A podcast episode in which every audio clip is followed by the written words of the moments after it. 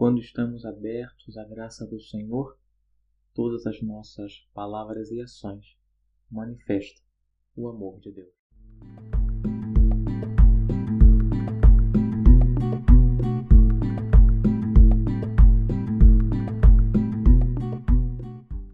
A liturgia desse domingo quer nos recordar que aquilo que nós falamos é o termômetro para saber se estamos vivendo de forma coerente com o batismo que recebemos. Hoje é o último domingo antes de começarmos o tempo da Quaresma. Esse tempo de purificação, esse tempo de renovação espiritual para juntos com o Senhor celebrarmos a ressurreição, celebrarmos a vitória de Cristo sobre o pecado e a morte. Nesse sentido, a liturgia de hoje quer deixar-nos essa chamada de atenção para que as nossas palavras e ações sejam coerentes com aquilo que nós vivemos, seja coerente com o batismo que recebemos. O livro do Eclesiastes parece ser claro sobre isso. Diz nos primeiros versículos: Como o porno prova os vasos do oleiro, assim o homem é provado em sua conversa.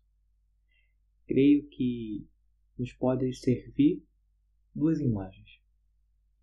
A primeira de alguém que constrói uma casa onde o construtor ou seu ajudante precisa peneirar a terra, essa areia, para deixá-la pura, para então preparar o cimento, para preparar aquilo que vai dar solidez à casa. Uma outra imagem é de uma árvore. Uma árvore que possui muitos galhos, mas que por algum motivo apodrece. Quando acontece isso, é necessário então cortá-lo para não prejudicar todos os demais galhos. Assim somos nós. Necessitamos peneirar as pedras de nossas vidas. Pedras que muitas vezes dificultam a preparação dessa massa que dará solidez à casa que dará solidez à nossa vida de fé, à nossa vida de cristão, à nossa vida em Cristo. Ou então cortar esses galhos podres que estão prejudicando não somente a nós mesmos, senão a todas as pessoas que nos rodeiam. Quando nós realizamos essa purificação, manifestamos ser autênticos cristãos, cristãos que buscam cada vez mais cristificar-se, configurar-se com Cristo Jesus. Evidentemente, meus irmãos e irmãs, que não é uma tarefa fácil, uma tarefa simples ou que se realizará da noite para o dia. É um trabalho, uma luta até o fim da nossa vida. É uma constante conversão mas quando estamos abertos à graça de Deus, tudo é mais fácil. Tudo se leva com mais tranquilidade. Diz no Evangelho de Mateus, capítulo 11, versículo 30. O meu jugo é suave e o meu fardo é leve, diz o Senhor.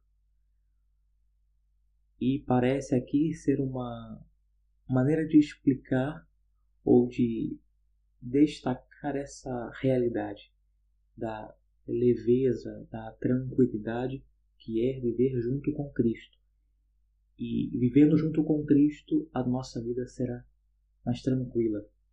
Nós estaremos purificando o nosso interior para dar solidez à casa, para sermos um bom fermento na massa, para sermos um grande testemunho, para sermos grandes cristãos.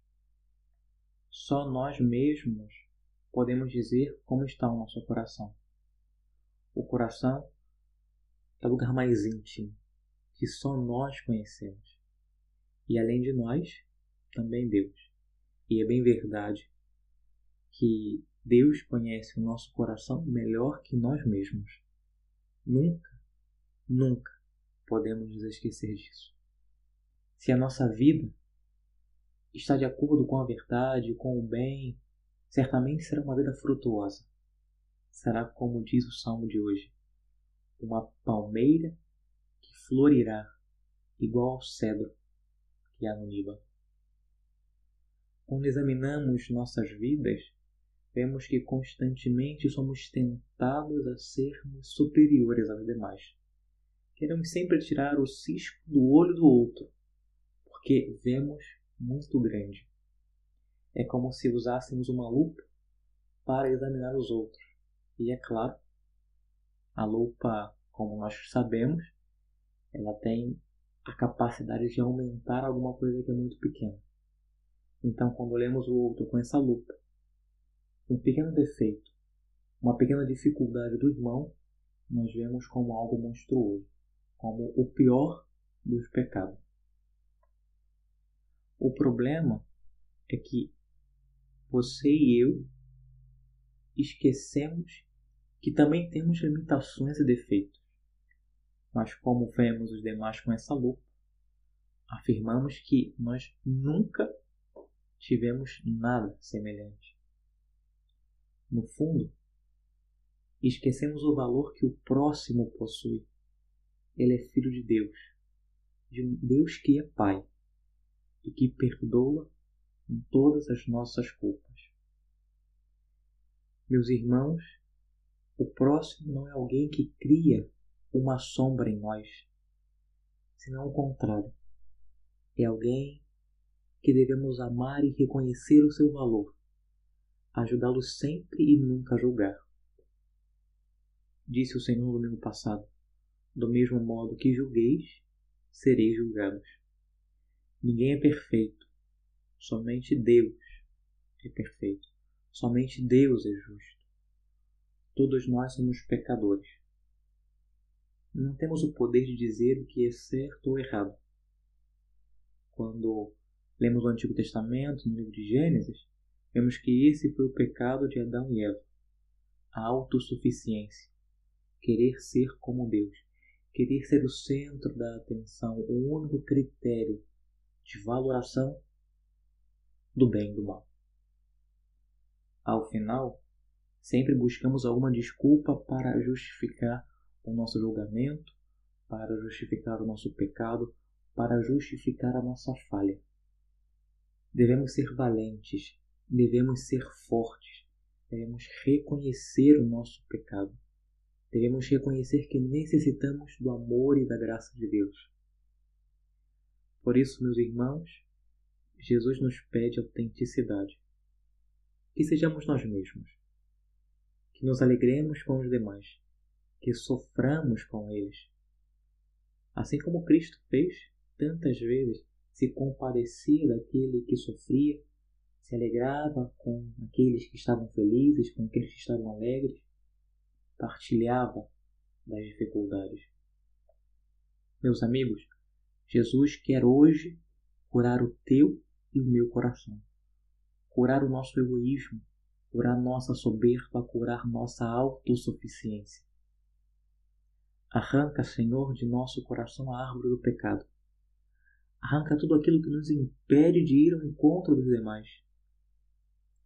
Uma vez que buscamos, com a graça de Deus, nunca nos esqueçamos disso, curar nossas feridas, poderemos ajudar os outros, poderemos ser pão de vida, poderemos ser sal da terra e luz do mundo. Poderemos ser grandes árvores, árvores frutíferas, árvores que bebem da seiva que é o Cristo ressuscitado. E cantaremos como o salmista, como é bom agradecermos ao Senhor e cantar salmos de louvor ao Deus Altíssimo, anunciar pela manhã vossa bondade e o vosso amor fiel a noite inteira, porque transmitiremos a Cristo Jesus por meio de nossa vida, por meio de nossas palavras, pois estaremos repletos do amor de Deus, repletos do Espírito Santo, e não podemos tirar outra coisa do nosso tesouro que o próprio Deus. Que esse Deus generoso e misericordioso nos dê a graça de viver segundo a Sua palavra, de viver segundo a Sua vontade, e assim, por meio das nossas palavras e ações, sermos verdadeiras testemunhas de Cristo ressuscitado. Que a Santíssima Virgem Maria, nosso anjo da guarda, e todos os santos e santas de Deus intercedam por cada um de nós. Deus abençoe você.